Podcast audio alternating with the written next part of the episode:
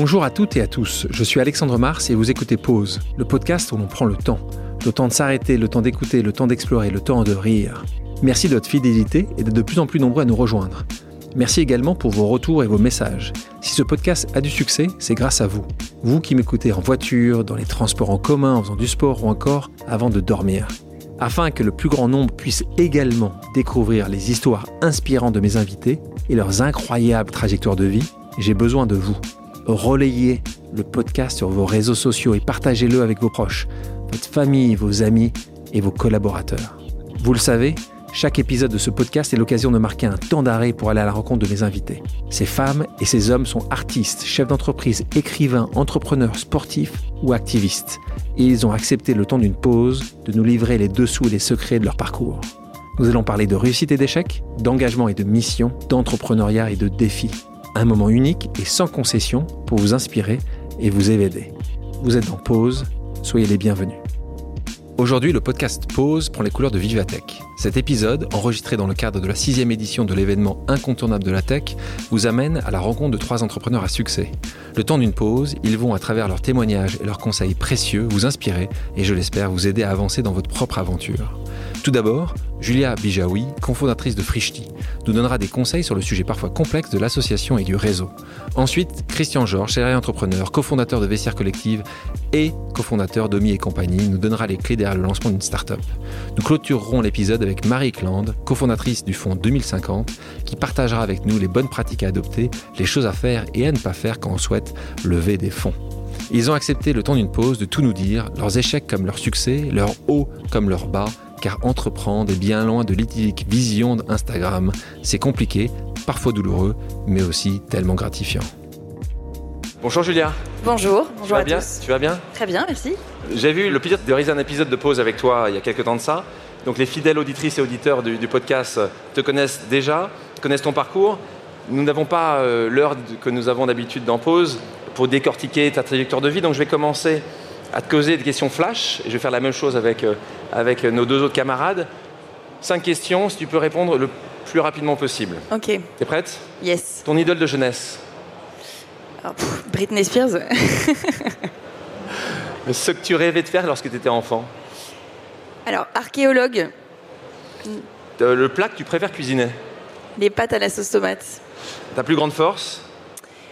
Euh, ma créativité, et ta plus grande peur? Ne pas être libre. Alors, on en reparlera dans l'entrepreneuriat, je pense. Frishti est un bijou de la food tech que tu as donc cofondé avec ton compagnon, Quentin Vacher. Un des grands questionnements que moi je reçois très souvent des entrepreneurs, c'est cette association. Est-ce qu'il faut partir seul, à deux, à trois, à quatre Oui. On le verra avec Christian tout à l'heure, il est parti d'abord à 6, puis à 4. Donc il y a aussi, toi, c'est un autre, euh, une autre association, partir avec son compagnon. Euh, tu te serais lancé si tu n'étais pas lancé avec Quentin? Tu te serais lancé toute seule? Non, je me serais jamais lancée toute seule et je me lancerai jamais toute seule euh, pour entreprendre. Je trouve c'est c'est une entre, c'est enfin c'est une aventure tellement exigeante, tellement compliquée avec des hauts, des bas que je me sentirais pas du tout de le faire seule et je pense que le challenge et le ping-pong avec un associé est trop important. Déjà, un couple, c'est parfois un petit peu compliqué. Je ne sais pas s'il y a beaucoup de gens qui sont en couple ici, mais vous pouvez imaginer, il y en a quelques-uns, que le couple a quelques challenges, euh, l'entrepreneuriat aussi. Comment tu fais, toi, le, le soir euh, Est-ce que vous parlez boulot, vous parlez vacances Est-ce que c'est facile? Est-ce que vous avez un- une méthodologie pour être encore on ensemble? aucune méthodologie, je crois que je t'en parlais, mais c'est... euh, en fait, quand tu montes une boîte, en tout cas moi c'est comme ça que je le vois, ben, tu penses à ça tout le temps et c'est compliqué de mettre des règles de... Quand je passe le pas de ma porte à 20h, je m'arrête d'en discuter. Donc non, c'est- à la fois une- un super... euh, c'est super beau de monter ça avec son compagnon puisque... Du coup, bah, on, réussit ensemble et on partage les échecs et donc on se comprend parfaitement. Ça aussi son lot de désavantages et notamment celui de ne jamais, encore moins, euh, arrêter de travailler parce que du coup on en parle tout le temps et clairement nous, euh, jusqu'à il y a peu, on en parlait euh, tous les soirs jusqu'à minuit, au dîner. Enfin voilà, on, on prenait une heure de pause pour s'occuper de nos filles le soir et après c'était de nouveau boulot, boulot, boulot. Quoi. Tu dis jusqu'à peu, pourquoi? Depuis que vous avez vendu, non Oui, si, bah, un, peu- un peu moins de stress? Moins de stress. mais on, on- ça- évidemment, ça nous arrive d'en parler au dîner, mais voilà, c'est- une phase quand même où on transitionne doucement et on, on en parle moins. Est-ce que ça c'est arrivé que Quentin dorme sur le canapé Euh, absolument, plutôt dans le lit de notre fille. euh. Tu sors Je ne dormirai pas à la maison. Et- Non, mais là, j'ai besoin d'une heure et demie si tu veux qu'on parle de mes problèmes. hein. on n'aura pas, j'aimerais bien moi. On va changer tout le modèle en fait, on va rester beaucoup plus longtemps ensemble.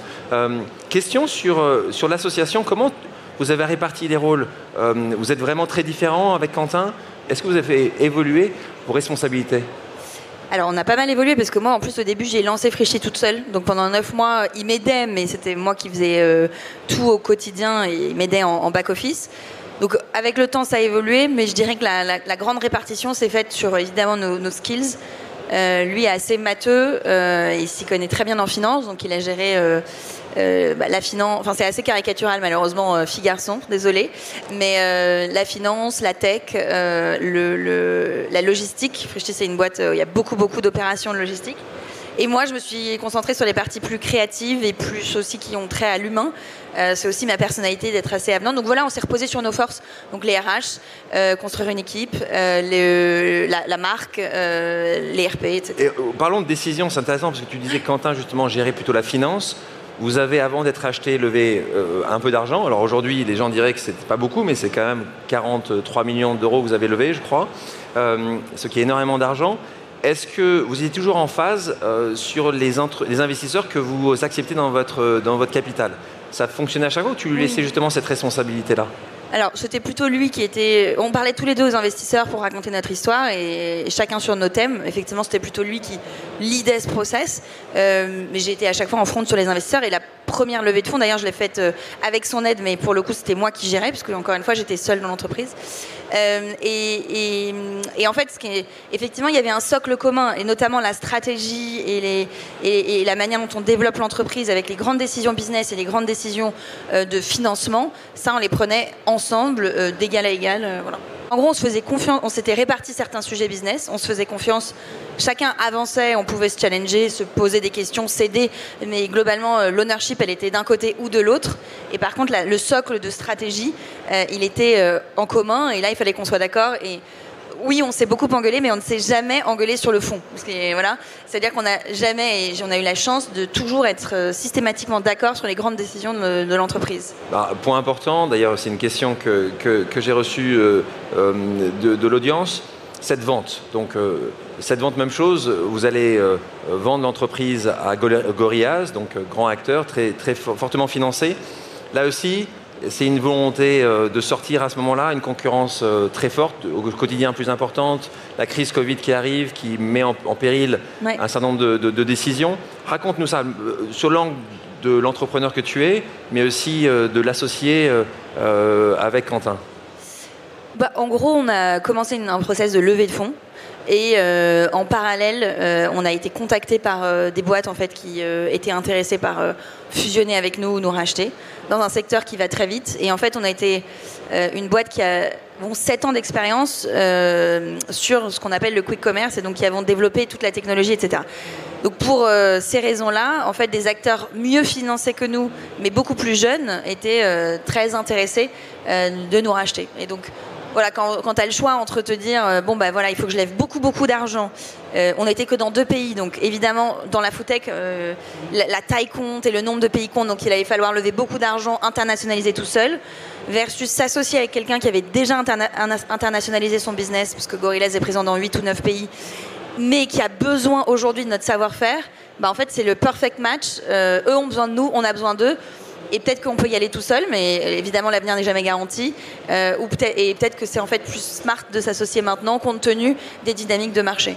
Et donc en fait, voilà, euh, sur la partie association, on en a discuté, on a mené ces deux process de levée et de, discussion avec, euh, des, des racheteurs potentiels en parallèle et Pareil, c'était assez naturel de décider de qui et de comment. Combien Gorillaz avait en cash ou avait levé? Ils venaient de lever un milliard et euh, avant, trois mois avant, ils avaient levé 300 millions. Et euh, voilà, et euh, six mois avant, ils avaient levé 40, donc ils sont allés effectivement très vite. Et tu penses que c'était ton karma de pas faire ça, ou tu penses que tu aurais pu faire un peu la même chose? Tu penses que cinq ans après, tu aurais fait ça? C'est une question de contexte, effectivement. Quand nous, on s'est lancé, il n'y avait pas le Covid qui était passé par là. C'est des business qui ont connu une très très forte croissance pendant le Covid. Donc c'est plus une question de timing qu'une question de karma, parce que euh, on a, à l'époque, quand on lève euh, l'argent qu'on lève avec Frishti, donc d'abord 1 million, 12 millions, 30 millions en très peu de temps, euh, c'était à l'époque énorme en fait, beaucoup d'argent. C'est l'équivalent de 100 millions aujourd'hui, tu vois. Et donc on était parti plutôt sur un karma de lever beaucoup, d'avoir un projet très ambitieux mais effectivement avec en tout cas une dynamique de marché moins porteuse que ne l'a été après le, bah, les usages et le, coup d'accélérateur qu'a donné ce Covid. Euh, Vivatech est, évidemment un endroit, c'est pour ça que certaines personnes viennent dans ce, dans ce salon-là euh, pour développer son réseau. Je suis sûr que quand on terminera cette session, il y aura des gens qui viendront te voir euh, pour, te parler et entreprendre ces premières discussions-là. toi, est-ce que tu as des bonnes pratiques à partager avec nous, avec les gens qui nous écoutent, pour développer son réseau? Je dirais que c'est quelque chose que j'ai largement sous-estimé dans un premier temps.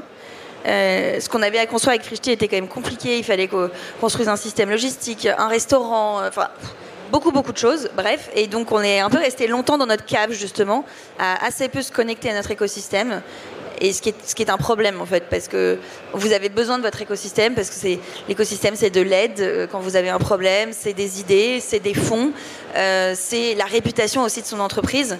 Et si vous n'êtes pas dehors pour la défendre, bah, vous laissez la place aux gens de raconter euh, bah, ce qu'ils veulent.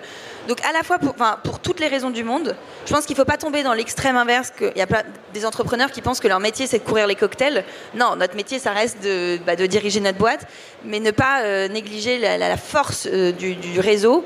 Euh, et donc c'est quelque chose qu'on a compris, je dirais, trois ans après avoir monté la boîte. Et depuis du coup trois ans, quatre ans, on est beaucoup plus en front à rencontrer des gens, à prendre ce temps, qui est parfois difficile à prendre quand on est sous l'eau au quotidien. mais, tu, mais tu, le, ton conseil c'est prenez ce temps-là. Donc prendre ce temps, et il y a des réseaux aujourd'hui qui existent. Euh, euh, par exemple, le Galion, qui est un réseau d'entrepreneurs, euh, il faut juste savoir lever un peu d'argent, et voilà. C'est un réseau d'entraide extraordinaire parce que vous posez une question, je vous réponds direct, il y a des événements, etc. Donc plutôt des gens, évidemment, qui, qui, vous ressemblent et qui sont au même stade que vous, soit dans la même industrie, soit au même stade. Après, c'est aussi intéressant, évidemment, d'aller rencontrer des gens qui sont plus avancés parce qu'il y a beaucoup de gens qui ont envie de give back et de, et de rendre ce temps. LinkedIn peut être un super moyen. vous serez surpris du nombre de gens qui répondent J'adore votre parcours. Tu, réponds souvent Vous auriez 20 minutes à m'accorder? Tu réponds Tu essaies de répondre quand les gens disent ça De plus en plus, parce que j'ai de plus en plus de temps aussi. Mais ça, c'est important sur le réseau. Euh, tu parlais du Galion, il n'y a pas que ça en effet. Non, il y en a plein d'autres. Euh, on, connaît, juste avant, vous avez, et j'ai eu aussi la chance d'avoir dans pause Moussa Kamara, donc, qui est le, fondateur des Déterminés. Donc en fait, souvent, il y a des questions de, gens qui, qui disent est-ce que quand tu as fait une grande école, c'est plus simple d'avoir un réseau? Et en fait, on a tous un réseau à chaque, niveau où tu vas trouver des gens qui vont te permettre d'avoir un réseau, euh, les terminés entrepreneurs dans la ville, le réseau Entreprendre, qui est aussi un réseau important dans les régions euh, en France. Donc ce réseau existe. Est-ce que tu auras des conseils, toi justement, toi qui as fait une grande école, justement pour des gens qui, justement viendraient te voir en disant moi j'ai pas fait une grande école, c'est peut-être plus compliqué? Est-ce que tu, tu les rassures par rapport à ça euh? Oui, comme tu le disais à l'instant, il y a plein de réseaux qui existent et qui sélectionnent pas sur l'école que vous avez faite, qui sélectionne plus euh, sur la pertinence de est-ce que bah, voilà, vous êtes un entrepreneur à tel stade dans le développement, où il y a des réseaux, encore une fois, par secteur, euh, le, secteur de la mode, de la food, etc. Voilà. Ensuite, je dirais que le réseau, c'est une question de personnalité et d'audace. Euh, mais comme l'entrepreneuriat en général. Donc c'est oser aller voir les gens, euh, c'est oser. Euh, j'écoutais un podcast sur Elon Musk qui lui était no one quand il a monté ses différentes boîtes et qui s'est fait tout seul et qui a écrit alors qu'il était personne et qu'il n'avait même pas encore monté une boîte aux trois PDG euh, des plus grosses banques de San Francisco euh, en leur disant salut, euh, il je veux faire un stage, est-ce que tu veux bien déjeuner avec moi? Et les mecs lui ont, il y a un mec qui lui a répondu et qui in fine lui a vraiment mis le pied à l'étrier. Ce n'était personne. Enfin, donc je pense que voilà, c'est ce conseil d'oser aller vers les gens et de pas se dire ah non je suis trop petit, ah c'est qui ce PDG En fait, vous serez surpris que les gens sont assez humains et ont envie de pouvoir redonner aux autres.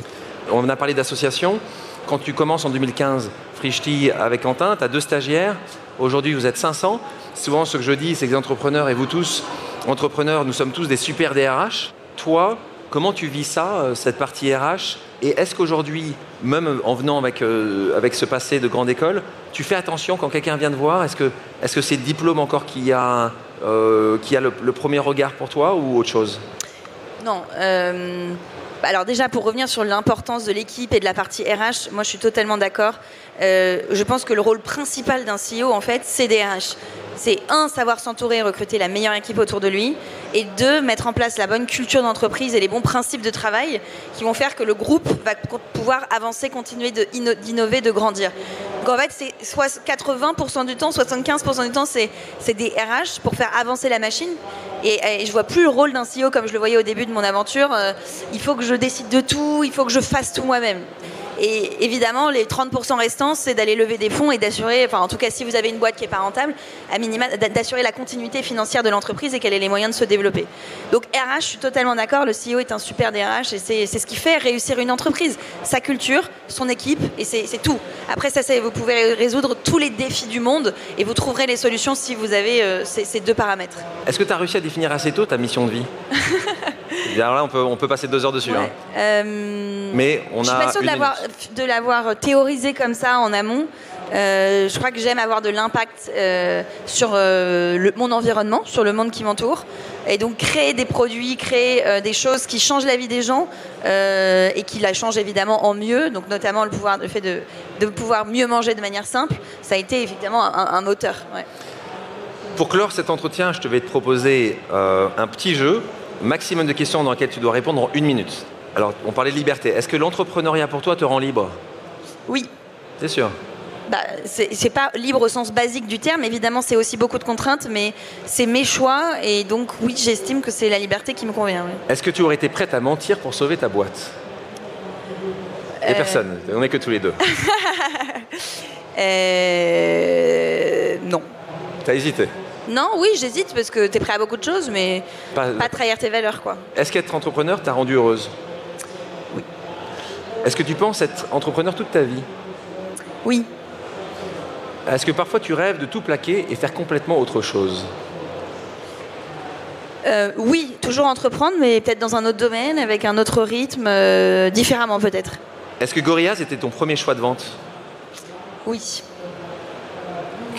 Est-ce que tu repartiras avec les mêmes investisseurs pour ta prochaine boîte?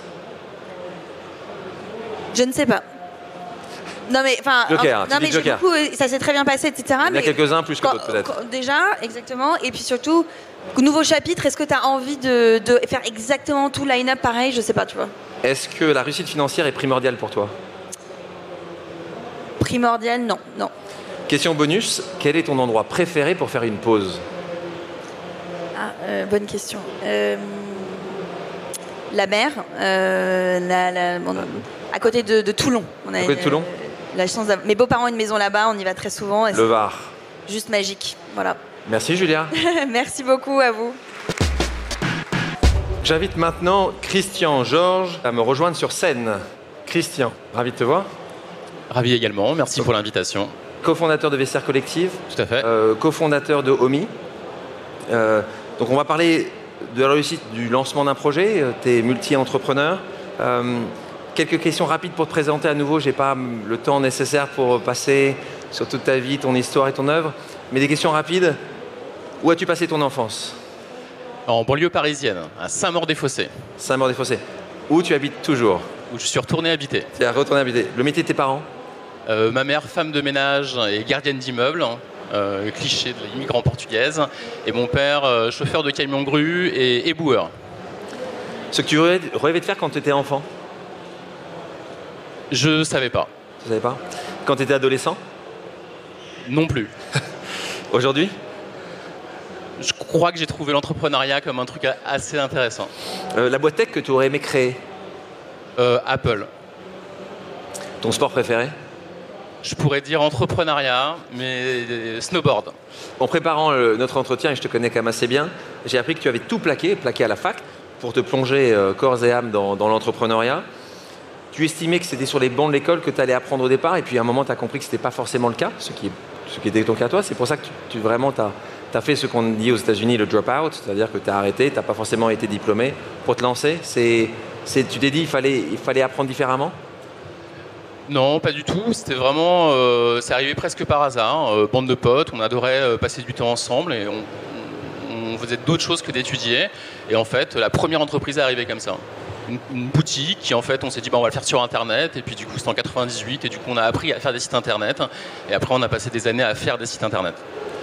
je dis souvent que l'entrepreneuriat peut, venir d'une faille. Alors là, c'est pour ça que je disais tout à l'heure en introduction qu'on n'était pas dans une vie Instagram, la vie où on est tous parfaits, on est loin de l'être. Et l'entrepreneuriat, souvent, c'est, on doit avoir quelque chose au, fond de nous qui nous pousse à faire un peu différemment ou un peu plus. toi, c'était quoi ta faille? Tu as réussi à la définir assez tôt? Je pense que euh, la toute première chose, c'est j'ai vraiment euh, cette envie d'optimisation, de, voir qu'il y a des choses qui pourraient être mieux et souvent l'envie de le faire. Donc ce côté euh, rendre les choses meilleures, ça fait vraiment partie de moi. Donc c'est un, truc qui m'a toujours drivé. Je pense que c'est profondément optimiste. Je pense que c'est possible, qu'on peut y aller, qu'il suffit de le faire. Donc ça c'est moi, je suis comme ça. Et après sur la partie plus, je me suis rendu compte que chercher du succès, et que je le faisais probablement pour mes parents. J'avais envie qu'ils soient fiers de moi. Je m'en suis rendu compte euh, sur le parcours. À un moment donné, j'ai vu ça dans les yeux de mes parents et euh, je me suis dit, bah, tiens, c'est ça que tu cherchais, je crois. 2009, euh, tu cofondes Vestiaire Collective, un site donc de seconde main de luxe. raconte-nous la genèse de ce lancement, parce que c'est ça aussi qui intéresse beaucoup de gens ici. La cofondation, l'idée, raconte-nous un petit peu cette genèse-là. Le, contexte, euh, je suis patron de Web Agency avec euh, un de mes grands amis et à qui j'ai monté quatre sociétés, Alexandre Cognard, directeur technique, enfin, les CTO, moi je suis euh, plutôt le graphiste, et voilà, entrepreneur tous les deux. Et on fait plein de sites internet, mais on n'y trouve pas beaucoup de finalité, ça tourne bien. On se dit, tiens, on va prendre des gens qui ont des projets incroyables et on va les aider à les accomplir. Donc on crée un essai de startup studio avant l'heure, il y a 15 ans. Et euh, dans les projets qu'on faisait, il y avait pas mal de e-commerce, euh, c'est notre spécialité. Néanmoins, ça faisait des PME et nous, on, lisait euh, les Facebook, les Google qui se lançaient, on trouvait ça génial, on avait envie d'aller vers cet univers de, la start-up. N'ayant pas d'écosystème, eh ben on s'en est fabriqué. Hein. et on a été rencontrer des personnes jusqu'à tomber sur un fondateur qui avait l'idée de vestiaire de copines, hein, ça s'appelait comme ça au départ. Et donc c'est né, quelques mois, un an de genèse à peu près, un nom sur un Moleskine. Et après on s'est dit c'est génial, ça ça va cartonner, on y croyait très très fort. Et puis euh, dès que ça s'est lancé, on a fait énormément de croissance, on a mis toute notre énergie pendant 10 ans dedans. Vous avez tout arrêté, le reste, et vous êtes concentré là-dessus Deux points dans ce que tu viens de nous, dire. Tout d'abord le nom. Euh, quand on est dans le luxe et quand tu as vestiaire à côté, tu, savais plutôt sport que luxe. Raconte-nous aussi comment tu trouves un nom qui est quand même, pour ça d'entrepreneur, assez compliqué ou peut être compliqué. Comment toi tu l'as fait ça Vestiaire de copine est arrivé, le nom était posé, euh, c'était déjà dit. Donc, euh, même pas posé la question. même pas posé la question, on y allait simplement. Euh, on savait qu'on avait une ambition, on voulait monter des, bureaux à New York, ce qu'on a fait. On voulait se déployer dans le monde, ce qu'on a fait. Et puis on s'était pas posé la question que ça allait poser un problème parce que c'était vraiment trop Frenchy en fait. Et sur le chemin, on a décidé d'abandonner deux copines d'ailleurs qui n'était peut-être pas très haut de gamme, peut-être qu'on n'avait pas un projet complètement haut de gamme au départ et qu'il l'est devenu euh, sur le chemin. Et euh, collective, euh, après un gros gros travail gigantesque, des dizaines de milliers d'euros, les meilleures agences qui nous ont donné plein de noms, qu'on n'a jamais réussi à acter, on n'a jamais dit on va changer de nom, on est trucs très bien, on a bossé avec les meilleurs ici et ailleurs. À la fin, on a acheté un nom qui c'est Jelim, qui nous a coûté 50 000 euros. C'est le nom de mon chat. Parce que quand même, il fallait, euh, tu vois, le... Il fallait le rentabiliser cet achat. Voilà, c'est ça. Dans ma nouvelle entreprise Zomi, euh, on a commencé avec un nom de code parce qu'en fait, à un moment donné, tu sais que tu l'as pas le nom. Donc très vite, il faut travailler. Ça s'appelait Merci Alternative au départ. Aujourd'hui, c'est OMI, OMIE cette volonté de trouver quatre lettres disponibles en français avec un nom sympa, euh, qui soit pas loin d'amis, du OMI en anglais. Donc on cherchait une connotation comme ça un peu douce, positive. Et donc euh, voilà, en fait ça a mis un an euh, à lancer, mais on s'est dit que c'était un des projets qu'il fallait qu'on lance. Alors OMI, on va en parler avec IE, donc là aussi ça va pas être facile pour les États-Unis si un jour tu vas là-bas. Il y a un peu plus de, il y a toujours, de toute façon il y a toujours de la complexité dans les noms. La perfection n'existe pas, donc il ne faut pas forcément toujours la, chercher. pour terminer sur Vestiaire Collective, euh, vous êtes 6 au départ, on en parlait euh, avant avec Julia, ils étaient 2. 6, c'est ingérable, c'est compliqué, c'est difficilement gérable. Comment tu, dans les prises de décision, vous étiez 6, mais vous étiez plutôt 2 à prendre les grandes décisions. Raconte-nous un petit peu aussi pourquoi être 6 On est parti à 4 au départ, et très rapidement, il y a eu deux personnes qui sont ajoutées. Euh, donc moi j'ai monté plusieurs sociétés, j'en ai lancé 9 en fait. Et dans cette histoire-là, j'ai fait des solos, des 2, des 3, des 5, des 6 c'est pas un élément déterminant. Euh, je peux te le dire, donc euh, j'en suis convaincu. Ça se travaille pas pareil, hein, à 2, à 3, à 6 en fait. Ce qui s'est passé dans Vestiaire, c'est que euh, le bon time to market avec une équipe, avec des vrais faiseurs. Il n'y avait, avait, pas vraiment de business guy, mais on avait des ingénieurs, des gens qui savaient faire des opérations, des process. Donc on avait euh, dans l'équipe de fondateurs euh, les différentes clés et du marketing et de la connaissance de mode. Du coup, en fait, on a juste été les uns à côté des autres et on a couru le plus vite possible pendant trois ans, en fait. Et on se parlait à peine. Il y avait tellement, tellement, tellement à faire qu'il n'y avait pas trop de questions. Après, il y a une deuxième phase, quand tu passes dans des crises de croissance, tu passes les 100, employés. Là, en fait, euh, chez nous, ça a généré beaucoup de sujets de tension et il a fallu fabriquer, en fait, euh, de la capacité à, à tirer des talents sans que les fondateurs bloquent toutes les positions clés de la société. Donc c'est important pour pouvoir grandir, développer de nouveaux pays. Et donc euh, c'est un vrai sport ça aussi, de réussir à continuer à grandir avec les associés, rentrer, sortir. Tu grandis jusqu'à un point où tu t'en vas, parce qu'aujourd'hui Vexer Collective est encore une boîte qui est privée, donc c'est assez rare, plus rare qu'un cofondateur s'en aille avant la vente. Pourquoi tu décides de partir en 2017 J'ai eu l'opportunité de le faire. Donc j'ai cédé une partie de mes actions en fait euh, à un moment donné, qui m'a permis en fait de de réussir à sortir, prendre un peu d'oxygène pour moi, pour ma famille. Un peu d'argent donc? De l'argent, tout à fait. Euh, et j'avais cette volonté depuis longtemps qui me travaillait, avec toutes les erreurs, toutes les cicatrices que j'avais eues. Tu dis ça souvent, toi. Euh, dans cette aventure, je voulais relancer autre chose en fait. Je voulais relancer une autre aventure. Euh, tu vois, je m'approchais de mes 45 ans je me dis, une boîte c'est 10 ans, on va dire, hein, si on peut avoir des, schémas un peu comme ça. Et du coup, j'avais très envie de relancer un projet. J'en ai saisi l'occasion. Sinon, j'allais passer encore des années à vestiaire et faire que ça. C'est long. Alors ça aussi, c'est quelque chose qu'il faut avouer. Et vous le savez certainement tous, c'est très long. Donc euh, il y a quand même assez rarement des entreprises qui en un an, deux ans arrive euh, tout en haut, ça prend souvent beaucoup, beaucoup, beaucoup de temps et d'énergie. Tu, parlais de tes autres entreprises, j'ai une question parce que j'ai laissé euh, les abonnés de Pause poser des questions aussi sur les réseaux sociaux. Et j'ai une question posée par Zaya Brana. À quel moment tu sais si tu dois continuer ce projet ou tu dois l'arrêter? Je pense qu'il faut savoir en parler à des gens que tu as envie d'écouter, donc de préférence qui sont connaissent l'entrepreneuriat, mais pas que parce qu'en fait tu vas pas voir que tu passes la ligne. Et c'est extrêmement difficile. Donc ma première euh, liquidation judiciaire hein, j'ai raté la boîte. Euh, et tu, sais pas en fait. Et tu te retrouves ça fait deux ans il n'y a plus d'argent euh, tu vois plus ton ta chérie. Enfin tu vois tous ces signaux en fait il faut que tu aies quelqu'un à côté qui puisse te dire vas-y décroche il faut que tu écoutes aussi il faut que tu écoutes, ouais, c'est obligatoire. Et tu, peux être borné, hein, ça dépend vraiment des tempéraments, mais ce qui est sûr, c'est que c'est qu'on peut se brûler en fait dans ces univers-là. Ça crée la détresse familiale, sociale. le conseil que je peux aussi donner là-dessus, c'est essayer de vous donner aussi une, euh, une date en fait. C'est un peu comme une date de péremption. Alors si Lucie Bache qui est là euh, de Tougou Tougou la date de péremption n'est pas la bonne date puisque tu peux toujours manger plus tard que ce qui est écrit sur un produit. Il n'empêche que souvent essayer de définir une date en disant si je n'arrive pas à arriver à ça à ce moment-là, parce que sinon on termine parfois à être un peu le hamster et toujours espérer une date qui n'arrive jamais. Ouais, je peux compléter. Euh, quand je rencontre, je suis investisseur aussi, donc euh, j'ai des entreprises à commencer ou à se développer. Et du coup, ce que je conseille, c'est de l'écrire un, petit pacte avec ton associé. Je fais la compta, mais j'aime pas ça. Dans un an, j'aimerais bien pouvoir changer. Du coup, ce serait bien qu'on ait un peu de sous pour un comptable. Euh, on se donne deux ans, on aimerait bien être ici à deux ans. Et, du coup, tu te l'écris, tu t'envoies juste un mail. Et au bout d'un moment, ça permet de débloquer des situations, de se rendre compte qu'on est très loin. C'est peut-être mieux, c'est peut-être différent, c'est peut-être pas pareil.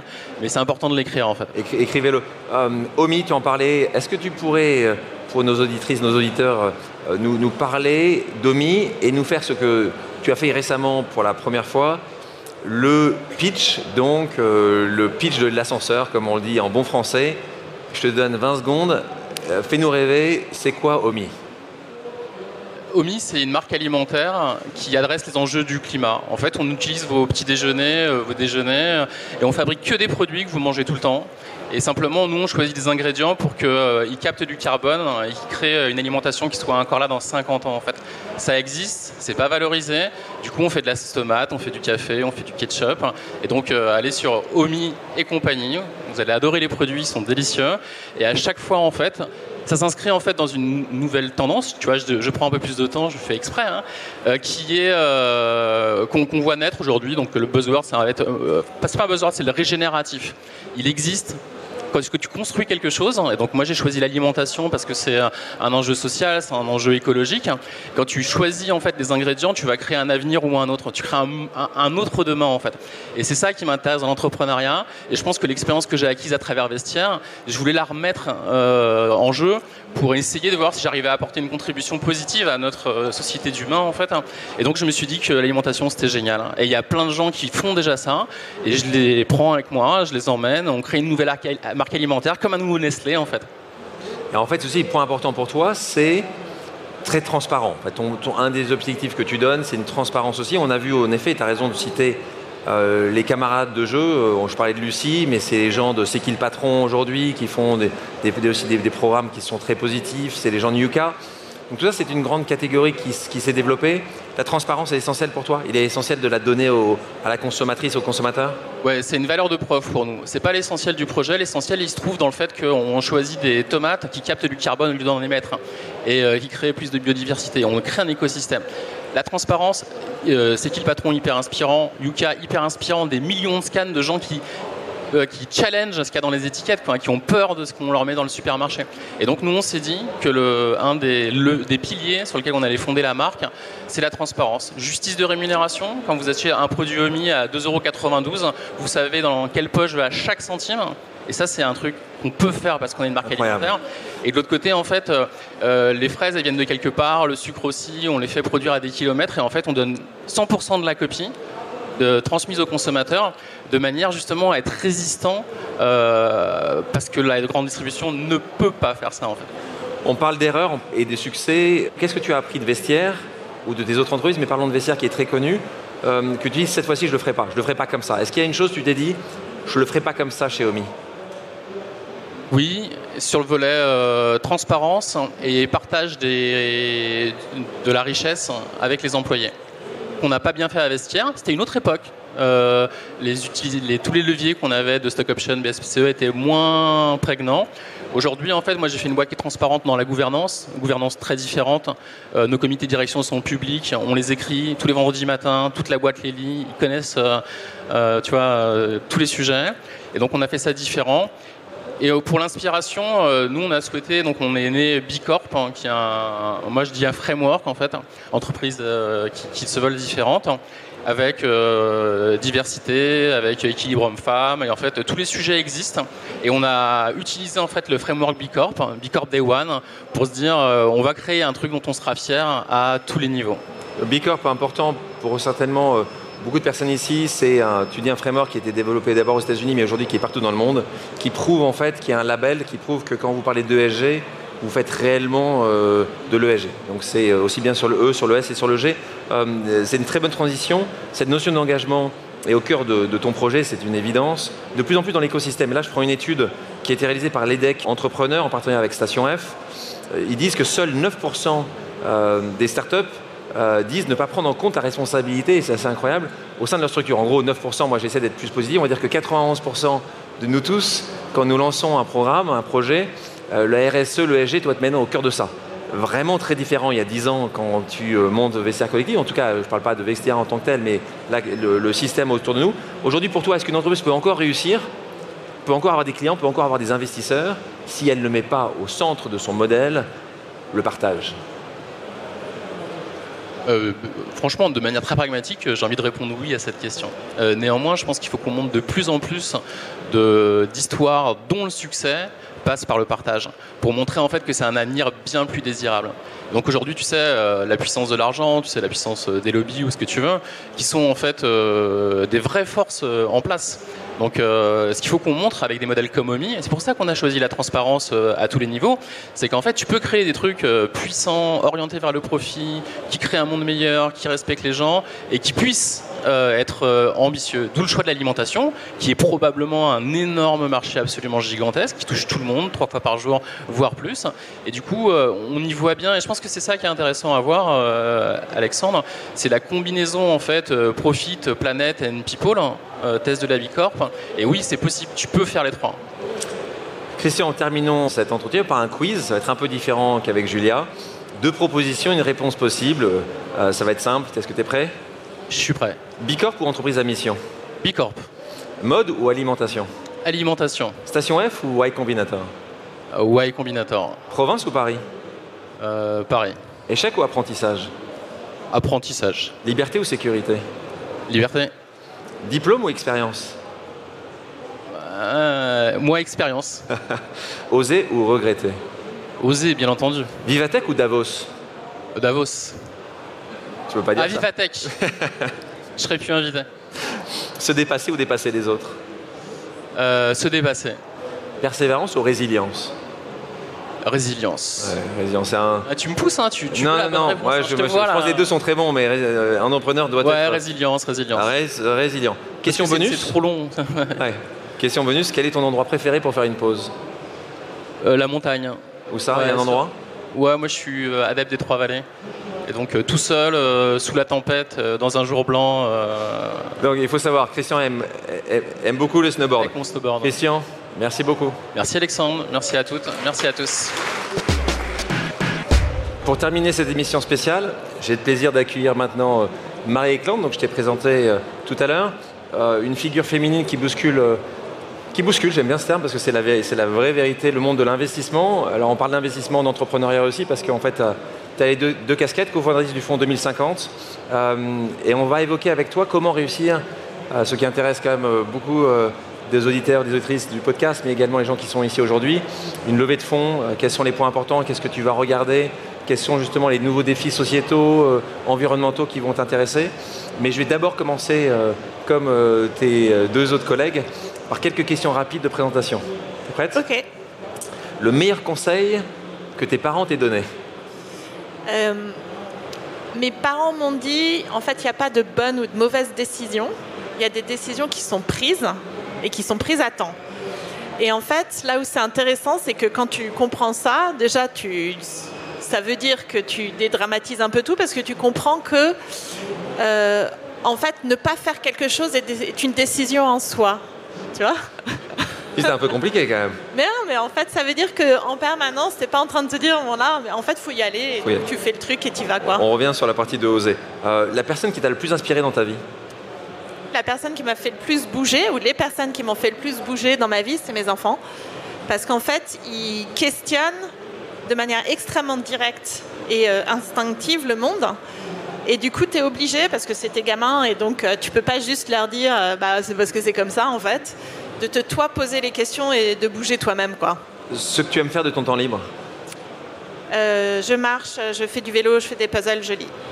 La qualité que tes amis préfèrent chez toi Euh, je pense que c'est l'énergie. La chose la plus folle que tu aies osé faire dans ta vie Euh, 2050. 2050. Euh, on parle donc d'entrepreneuriat dans le monde des startups. On, on, on- peut-être un peu moins d'investissement. Toi, tu cumules ces deux casquettes justement. C'est vraiment aujourd'hui une startup. En tout cas, moi, je la définis comme ça, ton, ton fonds d'investissement. Les entrepreneurs, on en connaît quelques-uns. Christian, au préalable, qui avait déjà monté euh, euh, neuf entreprises.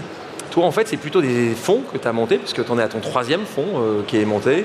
Euh, pourquoi avoir monté des fonds différents? Tu avais fait ceux d'avant pour arriver à ce, à ce modèle un peu parfait qui est 2050 pour toi? C'est exactement ça. C'est-à-dire qu'en fait, moi, je- j'essaye de trouver le product market fit, quoi, quelque part, mais qui correspond à la fois aux entrepreneurs pour les accompagner dans cette transition du monde, mais aussi aux investisseurs. Donc, en fait, euh, j'itère, quoi. Euh, on, on parlait justement des différents fonds. Euh, D'abord, tu travailles en banque, JP Morgan, après Ouais. tu fais Crédit Agricole. Tu, lances, tu te lances dans l'entrepreneuriat dans un premier fonds qui s'appelle Elaya, après tu lances Daphne.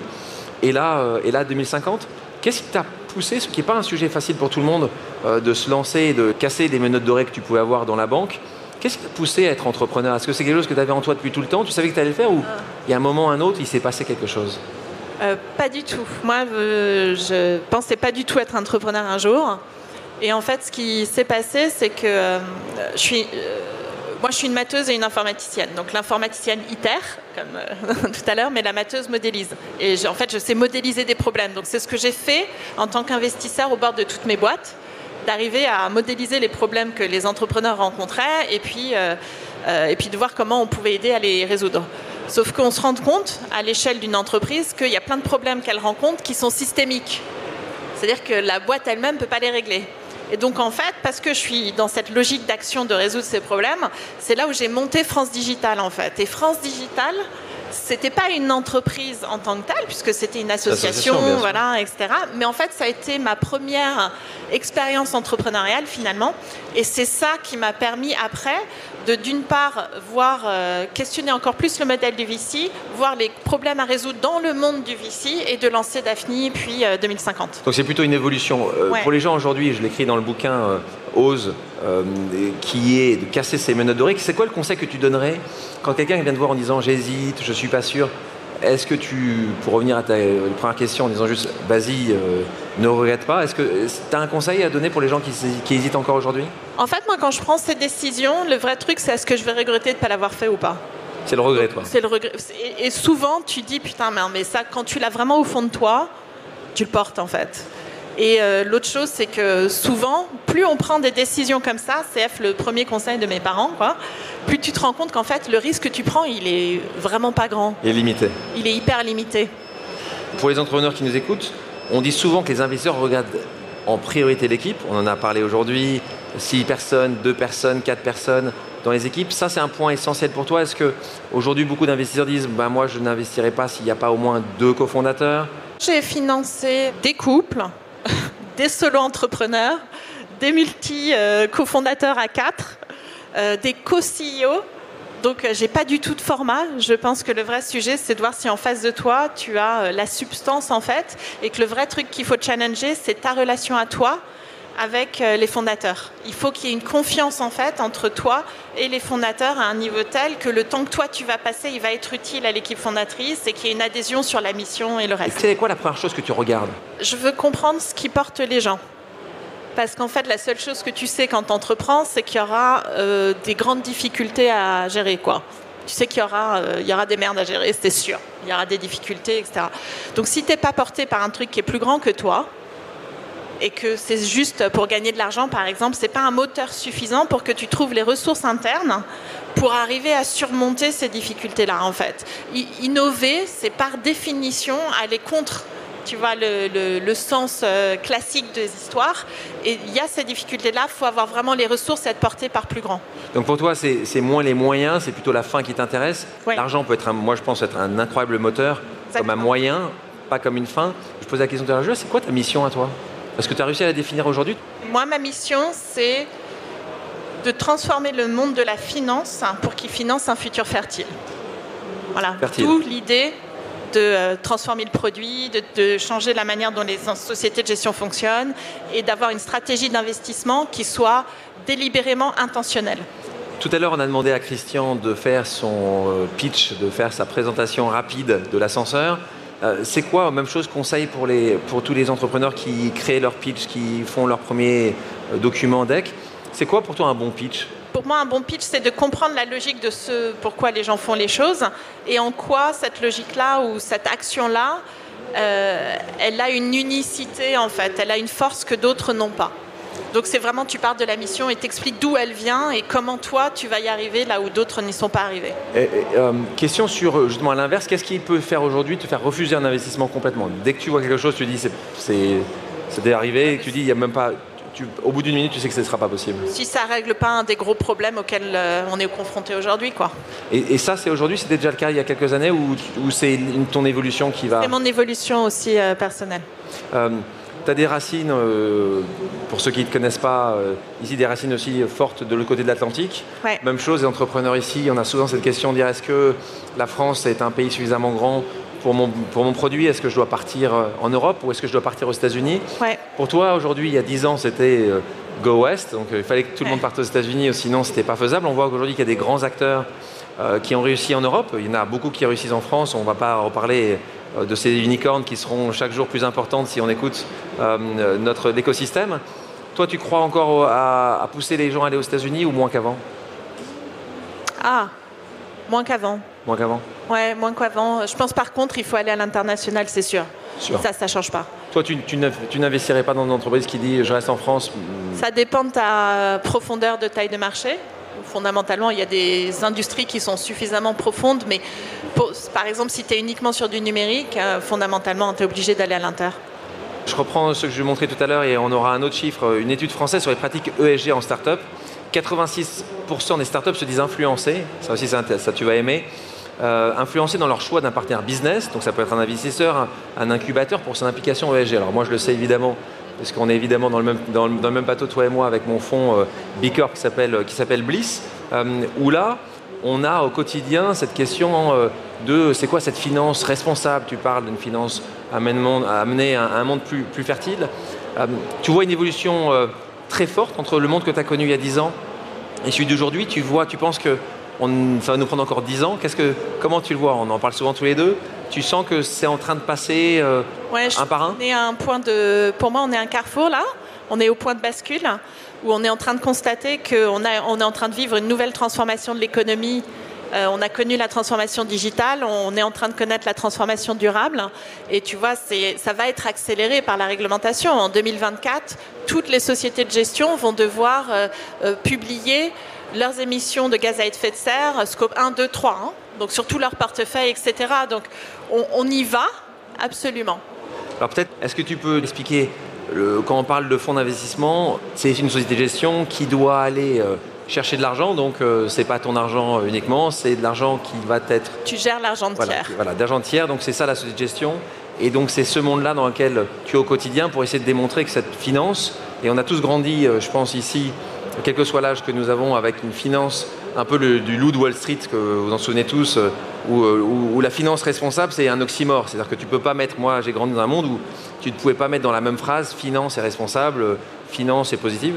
Et aujourd'hui, en fait, euh, on se rend compte que ça, pousse et ça pousse beaucoup grâce à vous, euh, les entrepreneurs qui, euh, et c'était le chiffre que j'ai montré au préalable, qui disent je préfère prendre le chèque de 2050 ou de Bliss ou d'autres parce qu'on sait que les valeurs sont un peu plus, sont un, peu plus partagées. On parle beaucoup de SG, on parlait de Bicorp avec Christian au préalable, on parle d'entreprise à mission grâce à la loi Pacte en France. C'est quoi pour toi les meilleurs outils pour démontrer que c'est réel euh, est-ce que toi, tu crois beaucoup à Bicorp Tu crois beaucoup en entreprise à mission? Est-ce que tu vois des choses qui arrivent? Qu'est-ce que, tu conseillerais de nouveau? Euh, Bicorp est un bon indicateur. Ça, je pense que c'est une des, meilleures grilles aujourd'hui euh, qui existent. Mais moi, ce que je pense en termes de vraiment ce qui est fondamental pour une entreprise qui veut aller dans cette démarche d'aligner ses intérêts économiques avec ceux de la société, ceux de la planète, c'est que ce soit constitutif dans sa gouvernance. Il faut que ce soit dans tes statuts, que ton board il soit responsable de tes indicateurs d'impact comme des indicateurs business. Si ça remonte pas à ce niveau-là, en fait, c'est pas euh, tenu dans le temps. Si c'est à ce niveau-là, ça peut perfuser, tu vois. Mais je pense que c'est important de commencer par la gouvernance. Euh, rapidement, on parle de gouvernance. Quelle est ta gouvernance? Qu'est-ce que tu fais différemment euh, Si tu peux expliquer aussi, c'est extrêmement intéressant parce que c'est très novateur ce que tu as monté avec 2050 aussi bien dans l'Evergreen que dans ce que tu vas redistribuer. Est-ce que tu peux c'est un, petit peu technique, mais, mais je sais que tu as réussi à le rendre, as réussi à le rendre assez, assez facile aussi. Bah, sur nous, par exemple, la manière dont on a euh, tenu la mission dans le temps, c'est que la société de gestion est détenue par un fonds de pérennité. Donc, il faut le voir comme une fondation, en fait, sauf qu'elle n'a pas un objet euh, philanthropique. Son objet unique, c'est de veiller à l'alignement et au maintien de la mission et la pérennité de la mission de 2050 dans le temps. Euh, et euh, du coup, ça veut dire que c'est, on est gouverné en fait par des garants qui, dans le temps, vont être garants qu'on ne dévie pas notre mission. Et après, on a euh, nous aussi essayé d'aligner nos propres intérêts financiers avec ceux de nos investisseurs et ceux des entrepreneurs en faisant un fonds qui est ouvert dans le temps. Donc on n'a plus cette contrainte un peu arbitraire de liquidité qu'on impose aux entrepreneurs dans lesquels on, historiquement, la plupart des fonds de capital risque doivent imposer parce qu'ils sont sur des fonds à durée de vie euh, limitée de 10 ans, alors que nous, on n'est pas limité. Et donc, on a tous les investisseurs au même endroit et cette liberté qu'on offre aux entrepreneurs. Question maintenant essentielle également dans notre monde de la tech. Aujourd'hui, trop peu de femmes sont financées. Sista euh, avait donné des chiffres, parce que 90% des fonds levés euh, l'ont été par des équipes masculines. Comment tu l'expliques, toi, ça? C'est si compliqué que ça à faire changer? Alors, il y, a deux endroits. Hein. Il y, a un manque de diversité dans les équipes euh, de capital risque. D'investissement. Et d'investissement. Et il y a un manque de diversité aussi euh, dans les startups. Je, je, le vois moins dans les, la partie plus euh, entrepreneuriat à mission que ce que j'ai pu voir dans le monde de la tech. Si tu regardes le portefeuille 2050, sur sept entreprises, on en a trois qui sont dirigées par des femmes. Et on en a, donc, donc on voit vraiment une, une, Tu penses qu'il y en aurait plus? Tu penses, tu penses que c'est l'évolution? Tu penses qu'il y, en a Moi, plus je pense qu'il y a une évolution, ouais. en particulier euh, dans ce monde où on commence. Un peu plus de missions. Ouais, ouais. Je pense qu'il y a une évolution. Après, il faut qu'elle soit accompagnée d'une évolution dans les équipes de gestion. Et ça, c'est très dur à faire parce que la finance est un monde inertiel.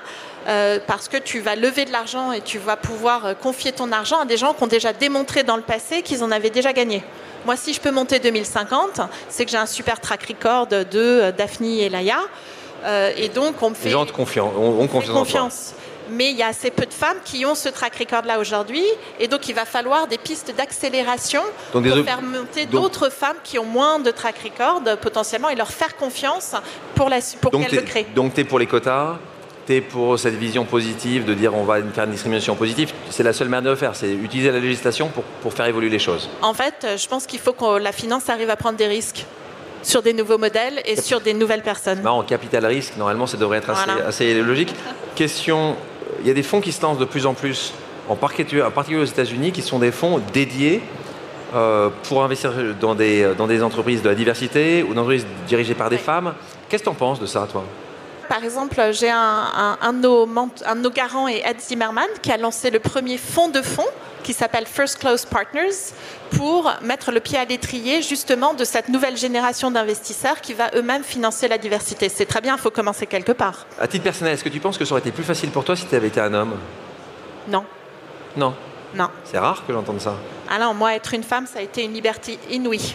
Si je peux faire 2050 aujourd'hui, c'est que moi, personne n'avait d'a priori ce que, ce que j'étais. J'avais aucun rôle modèle. Moi, j'ai démarré dans l'industrie euh, au tout démarrage quand il y avait, on ne savait pas ce que c'était. Pas de rôle modèle ni ici ni aux US et du coup euh, une liberté totale pour définir moi ce que je pensais et comment je pensais qu'il fallait faire ce métier au mieux. Pour terminer cet entretien, je te propose un jeu d'association d'idées. Le principe est simple, je te dis un mot et tu dois euh, me dire la première chose à laquelle il te fait penser. La première, d'accord? On commence, c'est simple. 2050, tu me dis? Futur fertile. Si je te dis investissement. Euh, pouvoir. Si je te dis BPI. Pouvoir. on, va beaucoup, on va avoir beaucoup comme ça. Si je te dis SoftBank. Ah, euh, SoftBank, Japon. Ok, mais c'est la première chose qui, qui te fait penser. Si je te dis féminisme. Activisme. Si je dis Sista. Féminisme. Si je te dis Marc Simoncini. Daphne. Euh, si je te dis Olivier Mathieu. tu vas me dire 2050. Ouais. je le savais. Si je te dis French Tech. Euh, French Tech, euh, France Digital. Si je te dis échec. Et maths. Si je te dis Startup Nation. Let's go. Si je te dis New York. liberté. Si je te dis futur. Fertile. Question bonus, quel est ton endroit préféré pour faire une pause Souville Hague. Celle-là, tu l'avais pas. Je n'avais aucune. Souville-Hague, c'est euh, une ville dans la Manche, hein, euh, pas très loin de Cherbourg, où mes grands-parents ont construit une maison euh, il y a 50 ans, et c'est un havre de paix incroyable. Merci Marie. Merci. Merci à toutes et à tous d'avoir suivi cette édition spéciale de Pause à Vivatech, et merci à mes invités. J'espère que l'émission vous a plu, inspiré ou fait réfléchir. Si c'est le cas, je compte sur vous pour le partager avec vos proches, laisser un commentaire et mettre la note de 5 étoiles sur les plateformes d'écoute. Si vous voulez me suggérer des invités ou simplement me faire part de retour, vous pouvez me contacter via LinkedIn en tapant Alexandre Mars ou bien m'écrire à l'adresse suivante, le podcast pause at gmail.com.